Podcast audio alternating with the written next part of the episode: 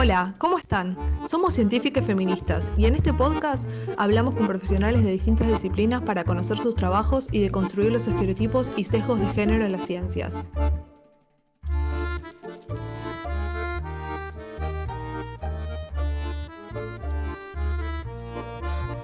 En esta oportunidad entrevistamos a Mariela José Bachuli. Ella es doctora en ciencias físicas y actualmente trabaja en la empresa satelital Satellogic última parte hablamos con Marie sobre los cambios que ella ve que se están dando y las posibilidades que tenemos las mujeres y las disidencias en la ciencia.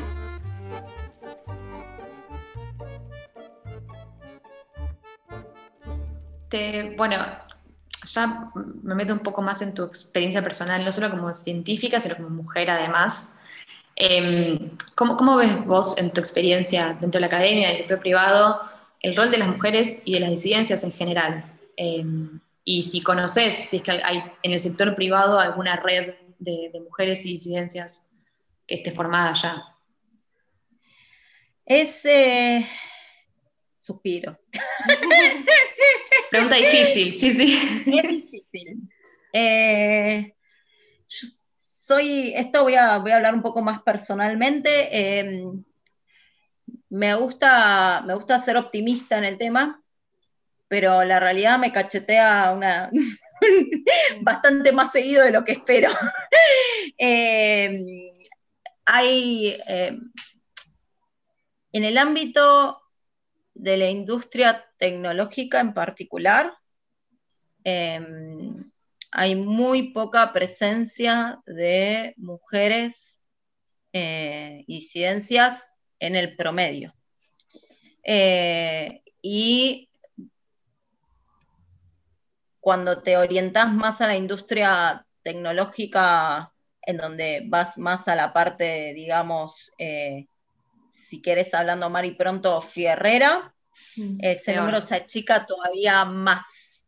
Porque, digamos, si hablamos de la industria tecnológica y lo ampliamos más a la parte de, de procesos más industriales o procesos químicos o desarrollo de la industria farmacéutica o desarrollo de la industria más eh, biomolecular. Ahí las cosas se vuelven un poquito más mixtas. Em, pero lo que es, digamos, eh, para mí lo que yo veo es que en la parte tecnológica más fierrera eh, todavía sigue siendo muy desigual las proporciones y, y definitivamente para mí tiene que ver con, el tema, con el tema de cómo una como mujer se proyecta en esos lugares. Em, entonces eh, hay, hay, mucho trabajo para hacer. Eh, para mí, desde que somos chiquititas. Eh, de tipo comprarle a tu sobrina un set de herramientas cuando es chiquitita y no un set de cocina. Eh, o comprarle las dos cosas, sí que elija, digamos. Por lo menos darle la opción. Eh, y, o no sé, comprarle una pavada, o sea, el, el, platito para la comida del cochecito de no sé qué, que sea un el mismo que lo que puedes comprar un pibe que tiene un volante de auto, digamos. Hay un montón de cosas de, las proyecciones que incluso me encuentro muchas veces a mí misma cometiendo errores que no debería cometer. Em, y eso para mí ayuda a que empecemos a permitirnos proyectarnos en lugares donde no estamos acostumbradas a proyectarnos. Eh, eso primero y principal. Después, eh, agregarle a, eso eh, fomentos específicos, eh, cupos y todas esas cosas que yo sé que mucha gente está en contra y sé que en muchos casos produce el efecto contrario, produce el efecto de que una piba muy capacitada para un puesto en la industria, no sé, metalúrgica, eh, le terminan diciendo, ah, entraste porque sos mujer y hay pocas mujeres. Y entonces se desvaloriza el, digamos, el, conocimiento o la formación. Pero bueno, pese a esa parte, digamos que es un efecto para mí colateral, creo que sí es importante eh, poder em, ver mujeres en, las cuales cuando vos te estás formando te puedas proyectar. Eh, a mí me, me pasa que conozco muy pocas mujeres, conozco algunas, pero conozco pocas, en las que yo digo, uh, mira esta mina que labura en esta industria y es re y trabaja haciendo, no sé, eh, cualquier cosa, desde un lavarropas a pasando por un satélite, un cohete o no sé, lo que sea. Em, todavía me cuesta encontrar, eh, pese a que mejoramos un montón, y si lo comparamos con 20 años atrás, no tiene punto de comparación, pero eh, todavía hay mucho para trabajar en eso. Y para mí, también relacionado con eso de proyectar gente en lugares estratégicos y de visibilidad, eh, está el tema de eh, cómo una misma se proyecta en esos lugares. O sea, poder una imaginarse siendo, no sé, la líder tecnológica de una empresa satelital. Mm. Eh, y que muchas veces eso ni se te cruza por la cabeza. Claro. Y, que, digamos, a muchos pibes entran a las empresas proyectándose en ese lugar. Después pueden llegar, no llegar, tener ganas, no tener ganas, que se les dé, que no se les dé, pero se proyectan. No, no les parece loco terminar en ese lugar. Eh, y a veces pasan, pasan esas cosas. O pasan que, no sé, nosotras en la empresa tenemos eh, un grupo de chicas que hablamos de cosas de chicas, somos muchas chicas que trabajamos por suerte en la empresa, no, no todas, no, la mayoría, pero hay varias, no es que estoy sola, eso está buenísimo. Y hay que reconocer, digamos, que, que, hay un montón de visiones distintas, hay pibas que, no sé, Vero trabaja en la parte de patentes, eh, después eh, Gine Berito trabaja más en la parte de, desarrollo de software, eh, José con Rochi trabaja más en la parte de project management, eh, entonces hay, hay pibas, digamos, Pau trabaja más en la parte de cámaras y desarrollo de sensores, o sea, es un montón de pibas. Sí, o, sí, o Agus que trabaja procesando imágenes, o sea, hay pibas metidas como en todas las áreas de la empresa y eso está buenísimo. Eh, pero, por ejemplo, nos pasa que hay pocas pibas en los lugares más de liderazgo. Claro. Eh, entonces nos pasa que la otra vez hablábamos entre nosotras en ese grupo que teníamos, que hubo así como una especie de kickoff de nuevas tecnologías para el futuro de la empresa, y fueron como cuatro días de charlas, y nos dimos cuenta al tercer día que ninguna había hablado una palabra en los tres días. Me muero y dije, wow, somos como 15 pibas y ninguna tuvo nada para decir en tres días. ¿Qué nos pasa? Sí, es una cosa que nos pasa a todas, me parece. Súper inconsciente ahí, ¿eh? Porque si le hablas, cada piba tiene cosas para decir. Eh, y hay algo ahí que opera como en un lugar que, que hay que seguir revisionando, que hay que seguir trabajando, que hay que seguir preguntándose eh, y que opera muy inconsciente. Y que está bueno notar que, no estamos solas, porque es lo que hace visibilizar que no es porque yo no estoy hablando, sino que es algo estructural. Claro. Eh, entonces está bueno como al menos hablarlo entre nosotras para poder empezar a romper y empezar a entender cómo hacemos para que eso no nos vuelva a pasar. Claro, digamos, eh, o sea, es algo que, está en el ambiente y entre ustedes lo charlan, porque yo siento que en, más en la academia, más allá de que las mujeres estamos todavía en la base y somos muchas, todos los nuevos proyectos que salen desde el ministerio, incluso esta nueva ley para sostener a la ciencia, que yo, tienen una mirada de género, o sea, tienen un apartado que, que promueven que todos esos, todos esos proyectos que van a salir tengan paridad de género, en el ambiente privado me parece que es mucho peor, como que si ves las estadísticas, tipo la gente, las mujeres en situaciones de puestos de poder son mucho menos, y bueno, lo que decís vos, pero bueno, es, yo siento que en, la academia está más en el aire, nos falta un montón, pero es algo que se está hablando y se habla todo el tiempo. Eh, en Satellogic en particular, con las chicas hablamos un montón de eso. Eso está buenísimo porque aparte es un respaldo hermoso que tiene que ver con que, con que si te sentís incómoda, si sentís que algo no puedes destrabarlo, si sentís algo, o sea, hay un equipo de pibas eh, que activamente estamos hablando de esas cosas. Eh, pero sí es cierto que hay mucho, mucho para trabajar en general.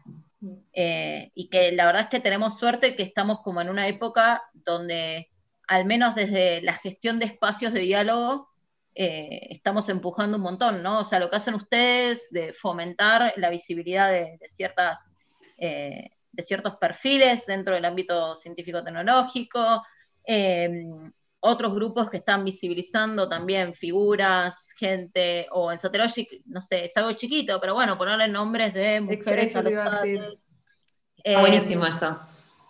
Es, algo re chiquito y es cierto que no, soluciona el problema, eh, pero al menos empiezan a circular esos nombres en el aire y empieza a haber eh, una charla al respecto de eso. Sí, el visibilizar es el primer paso siempre digamos. Sí, sí, y, darle valor, digamos, a, eso y, darle tiempo también de maduración a entender dónde es que se ve eso, ¿no? Porque si vos me, me apurás un poco, le digo, no, mirá, no, yo en Saterogic me siento re bien, no siento que haya problemas de género, me súper respetan cuando hablo y qué sé yo, pero después pasan estas cosas raras como que de golpe hay una charla de tres días y ninguna habla y digo, pará. Claro, claro, que está, es lo que decís vos, lo tenés tan metido que es como que tan estructural. Eh, sí, o no sé, en general, salvo alguna chica, una o dos chicas, en general toda la parte de decisiones de la empresa son hombres. Mm. Eh, y eso se nota, y, hay algo, digamos, de diversidad que hay que desarticular ahí. Eh, que es cierto también que como somos pocas, también es cierto que pasa que cuesta conseguir pibas con perfil para. ¿no? Porque pibes tenés 300 y elegir uno entre 300, bueno, pero si tenés 5, elegir una entre 5 cuesta. Entonces, por eso yo empecé esta, como esta parte de la charla diciendo, bueno, hay que empezar desde abajo, desde decirle a las pibas, toma, te compro un martillo y un destornillador, eh, y la lucecita de la habitación no la cambia el hijito, la cambia la hijita. Eh, porque tiene que ver con proyectarte en esos lugares y perderle el miedo también, ¿no? Hay algo como de, perderle el miedo a esas cosas más de, ejecución que manual, que, permite que aparezcan un montón de otras opciones que, no estamos tan acostumbradas a tener acceso. Eh, y desmistificar un poco la idea de, estereotipos, ¿no? O sea, eh, desde mi experiencia personal me pasó que siempre me gustó meter mano, eh, desarmar los equipos, volverlos a armar, entender de electrónica, entender de máquinas. Y, siempre me, sentí que, que, me consideraban como con gustos de pibes. Claro, no, terrible. y mi femenidad no pasa por ahí. No, no, por supuesto que no. Eh, entonces hay algo ahí también para desarticular que, tu, elección, digamos, eh, no tiene que ver con tus gustos necesariamente. Entonces el concepto de lo femenino puede ser alguien, una piba súper femenina y además que le encante ir a un taller a, arreglar motores. Eh, hay algo ahí que hay que, hay que romper. Sí, sí. Sí, no, pero está buenísimo lo que decís vos, que desde el lugar de, cada una de nosotras, si nos pasa a nosotras, que no nos dejemos, eh, o sea, que no nos achiquemos frente a esa situación, ¿no? Digo, ¿te gusta bailar tango y te gusta meter mano con destornillador? Hacé las dos cosas. ¿Qué problema hay? O sea, eh, y, mostrar que se pueden hacer las dos cosas igual de bien, no es que... Sí, y es un ejercicio de autoestima también, ¿no? Porque cuando empezás a sentir en tu entorno que, te encasillan, digamos, dentro de un estereotipo, eh, cuesta, cuesta sostener, digamos, y no cuestionarte. Eh, entonces, eh, nada, o sea, entender que yo tenga gustos en comunes con la mayoría de los pibes no significa que sea un pibe más. significa que tengo gustos parecidos a ellos. Nada sí, y lo que decís vos, que no hay gustos de chicos y de chicas, que a todos nos puede gustar lo mismo o no, y está todo bien, depende de cada persona. Em, eh, sí, creo que las nuevas generaciones vienen mucho mejor en ese sentido, lo tienen mucho mejor trabajado eh, que, otras edades, eh, pero sí es cierto que hay que seguirlo, hay que seguir diciéndolo para seguir desarticulándolo y seguir repensándolo y seguir viendo cómo poder romper un poco, digamos, esas, esos estereotipos y poder permitir, digamos, no reprimir iniciativas. Eh, que, ¿Y por ahí uno a veces es, inconsciente, pero terminas generando como una especie de limitación, ¿no? Como una especie de techo de cristal famoso, eh, que, no te permite, digamos, ir en ciertas direcciones porque a priori no se espera que estés en ese lugar. Sí, sí, lo que decía Chicho es estructural, o sea, no, uno no es consciente a veces de eso. Em, bueno, ¿y cómo, cómo, ves justamente el, rol de la gente más joven en, todo esto? ¿En, el sector privado, en la ciencia en general, en la academia también? ¿Te parece que las generaciones nuevas vienen así como más, con menos prejuicios tal vez? Para mí vienen con muchos menos prejuicios, sí, definitivamente. Eh, con mucho para trabajar también, eh, porque yo soy de la idea de que los cambios sociales se gestan, digamos, en la vida cotidiana, se materializan en manifestaciones concretas sociales y cambios, digamos, estructurales sociales, y después recién ahí llegan a las instituciones. Eh, entonces creo que el desafío, digamos, para las nuevas generaciones es ver cómo lograr institucionalizar estos cambios y para poder sostenerlos en el tiempo, ¿no? Porque institucionalizarlos lo que te permite es sostenerlos en el tiempo. Vos podés tener mucho empuje hoy, digamos, con cualquier tipo de, de, problemática social, género y a la diversidad, eh, pero hasta que no logras institucionalizarlo, o sea, que haya una ley que visibilice el problema o que cambie algo en la educación que te pueda permitir mejorar ese tipo de cosas, que realmente se labure la ESI a nivel, digamos, eh, digamos, con toda la parte de diversidad, género, entender las problemáticas, digamos, desde, desde la primaria, desde el secundario, digamos, de la formación más básica, hasta que eso no lo logres institucionalizar y tener al menos una generación entera que haya pasado por la institucionalización de esas cosas, no termina de perdurar en el tiempo. Eh, el feminismo es algo que se viene trabajando hace un montón, no es nuevo. Eh, y la visibilización de los problemas de género se viene trabajando hace más de un siglo. Eh, una de las primeras tesis de filosofía de la Facultad de la Universidad de Buenos Aires es sobre feminismo. Eh, literalmente hablando. Ahora lees esa tesis de filosofía sobre feminismo y decís, no, señora, usted no es feminista, pero bueno, era el feminismo de esa época eh, y las problemáticas de esa época, eh, pero es algo que se viene construyendo hace un montón. Entonces, creo que el desafío, digamos, para mí, para las nuevas generaciones es eso, dar el paso hacia la institucionalización para que eso no sea una puja, digamos, eh, que tenga que ver con los deseos populares y, las inquietudes sociales y que pasa a ser algo que perdure institucionalmente y se, se quede, digamos, eh, impregnado en la dinámica social. Sí, que, y vos sentís que eso personalmente, ¿no? En tu experiencia, ¿lo ves como que eso puede pasar o te parece que todavía es medio utópico pensar así? No, no, no es utópico. Eh, realmente mejoró. O sea, yo la otra vez tuve la suerte de encontrarme en Parque Centenario, que fui a caminar con una chica que trabajaba en Conea, cuya madre era ingeniera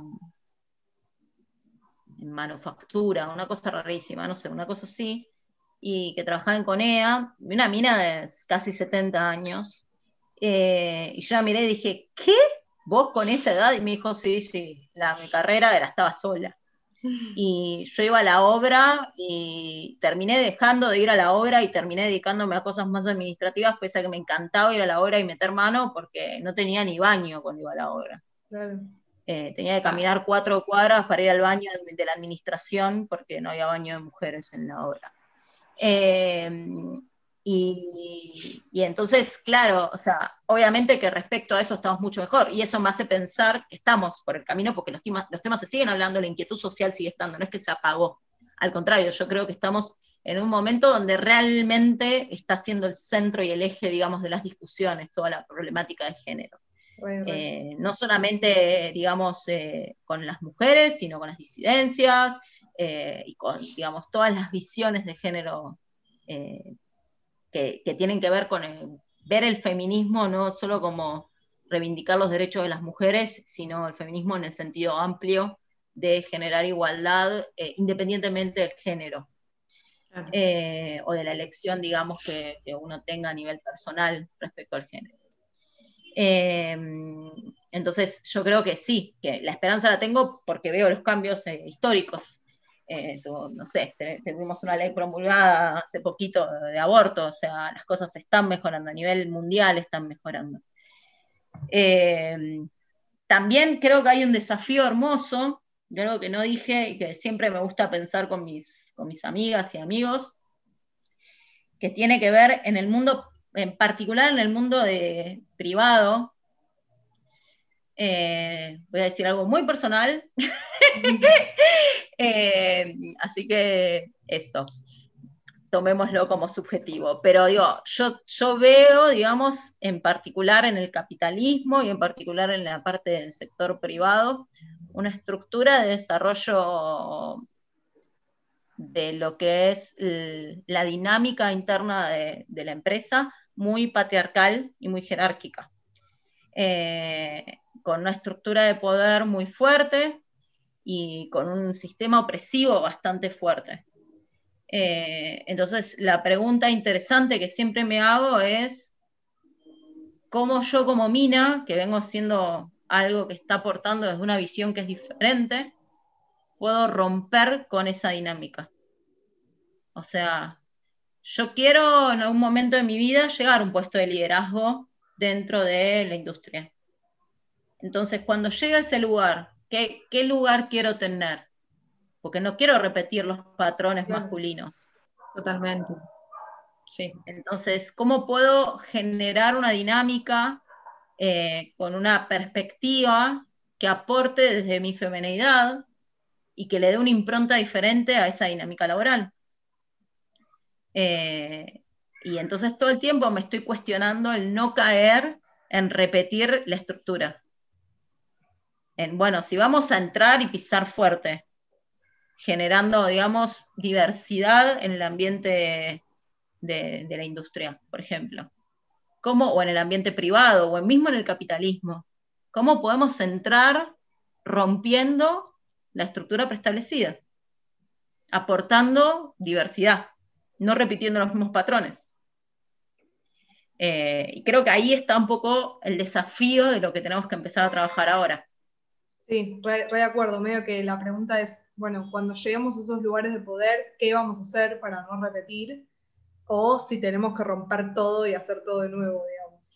Eh, sí. Eh, yo creo que las dos cosas son necesarias. O sea, creo que hay mucho trabajo para hacer desde adentro para entender realmente cuáles son las opciones. Y después, si hay que romper, romperemos, digamos, ¿por qué no? no nos pongamos límites. Eh, pero no demos, digamos, la posibilidad de entender, digamos, la problemática particular, ¿no? Porque evidentemente tenés que generar una estructura que te permita organizar el trabajo.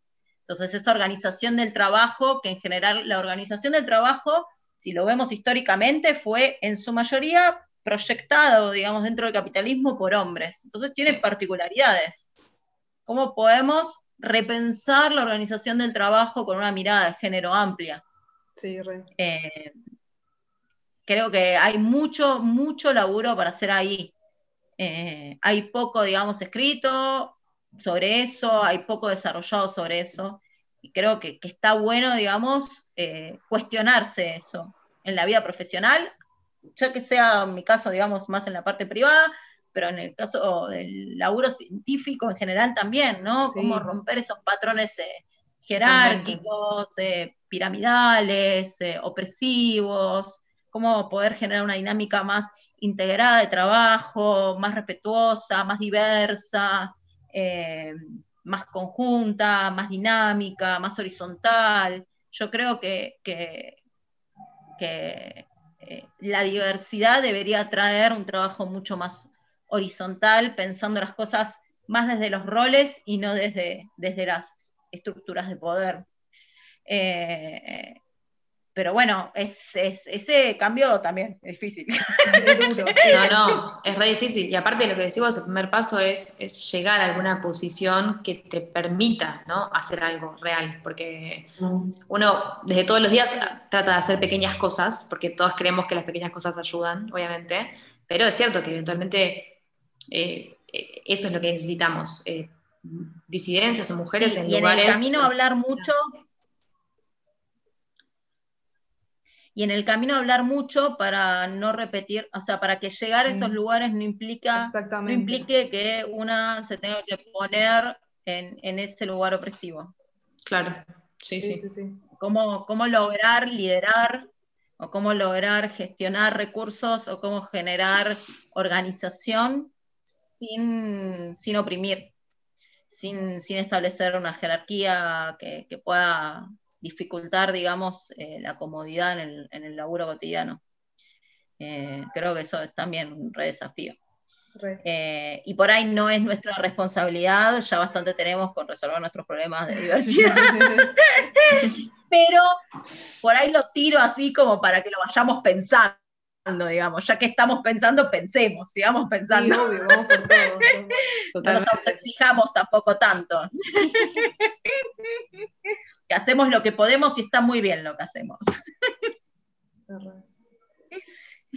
Bueno, bueno, y un poco para terminar, ¿querés agregar algo más? ¿Te gustaría hacer alguna reflexión? ¿Algo que te haya quedado ahí colgado? Creo que lo, lo que más me viene a la mente es, eh, está un poco relacionado, creo que estoy sesgada porque fue de lo último que hablé, pero vamos a empezar por ahí, que es lo que me sale más fácil.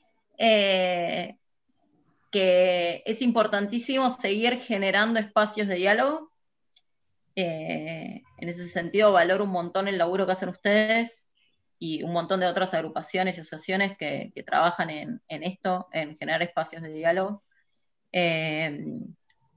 para mí poder generar cambios tiene que ver con poder mirar las cosas de distintos puntos de vista, eh, poder entender las diferentes situaciones, las diferentes problemáticas, las diferentes vivencias. Eh, entonces eso, eso para mí es importantísimo. La segunda es eh, invitar a, a que todos hagamos el ejercicio de no limitarnos, eh, de no condicionarnos en la vida profesional, sea que lo que sea que estemos haciendo. Eh, siempre, digamos, eh, permitirse soñar, volar, proyectar en cualquier dirección. y usar, digamos, el entorno para, ayudarnos para eso, ¿no? O sea, es re valioso, digamos, el, apoyo comunitario y, digamos, la gestión, digamos, de, amistades y de gente cercana que te permite desarrollar tu autoestima para poder proyectarte en esos lugares, que en general las pibas eh, tenemos la autoestima bastante destruida. Eh, tenemos ahí todo un trabajito que tenemos que hacer constantemente.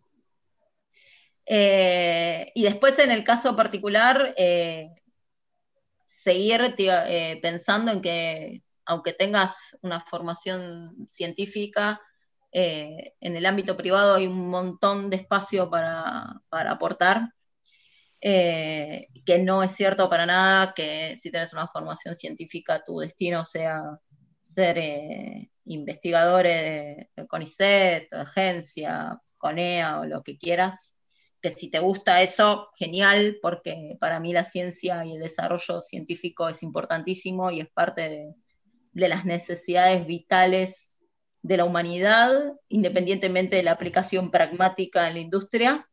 Eh, pero sí hay una pulsión en la dirección de, volver eso un poco más real, que no, la, dejemos de lado y, que sepamos que, se puede, digamos, ir en esa dirección. Eh, y creo que nada más. Estoy contenta que me hayan entrevistado. y nosotras contentas de entrevistarte a vos. Totalmente. bueno, entonces nos despedimos o no? Sí, muchas gracias, la verdad que fue clarísimo. Eh, para todos los que estamos en estas situaciones de academia. y de mi vida. Sí, no, pero está, es, o sea, ayuda, lo que decís vos ayuda mucho a hablar con personas que tengan muchas experiencias diferentes, porque uno se siente menos sola a la hora de decidir qué hacer o de ver qué se puede hacer. Eh, es muy importante contar las experiencias de cada uno. Así que gracias. Sí, sí, es importantísimo. Y hay un montón de espacios. Está, hay espacios en lo privado, hay espacios, además en la academia que ya lo sabemos, hay espacios en gestión. Se necesita mucha gente con formación científica en gestión. Mm. En gestión eh, de, digamos, lo que dicen ustedes, en institucionalizar todas esas cosas que decimos que faltan. Mm. Falta gente que se dedique a hacer política, a hacer gestión para, el desarrollo científico eh, y el desarrollo de todas estas eh, problemáticas y soluciones a estas problemáticas. Hay gente que necesitamos gente que piense en eso, eh, que busque, digamos, laburar en esas cosas. Hay mucho espacio en el desarrollo de la divulgación, hay mucho espacio en el desarrollo docente, hay mucho espacio en otras áreas que no son necesariamente tecnología, cosas que tienen más que ver con la parte de software, procesamiento de imágenes, todas esas cosas, hay muchísimo. Eh, y después están todas las partes de las industrias locales, ¿no? La gente que venimos más de formación eh, centrada en Buenos Aires, no nos damos cuenta de que hay un montón de opciones adentro del país, eh, que se necesita gente formada y que muchas veces ni nos enteramos, digamos. O sea, la gente que vivimos en Buenos Aires hacemos muy poco el ejercicio de mirar hacia afuera. Eh, el vicio propio de tener las cosas siempre a mano, ¿no?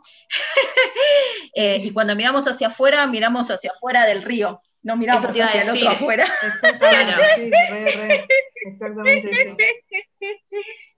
Eh, y hay un montón, un montón de, lugares que necesitan gente. Eh, hay, hace no mucho estuve hablando con un grupo de feministas eh, de Jujuy que están haciendo un laburo, una campaña en el norte tremenda para fomentar vocaciones, digamos, en el ámbito científico-tecnológico. Hay un grupo enorme también en la parte de Cuyo. O sea, hay un montón de gente que está gestando cosas y que está bueno también eh, mirar un poco adentro del país, que no nos olvidemos que, hay otras tantas provincias, además de Capital y Gran Buenos Aires. Bueno, después te pedimos los, los nombres de estas personas, así los, los ponemos por escrito y quedan. Sí, sí, sí, sí, sí, pasemos, pasemos data de, de, proyectos y cosas que, que está bueno. Sí, bueno. Así que bueno, nada, eso, una vez más, mil gracias María por el tiempo y sobre todo la buena onda, eso y paciencia, eso de intercambio. Eh, mil gracias. Bienvenido sea. Muchas gracias a ustedes por, por convocarme. Me voy re contenta. Buenísimo. Nosotros también.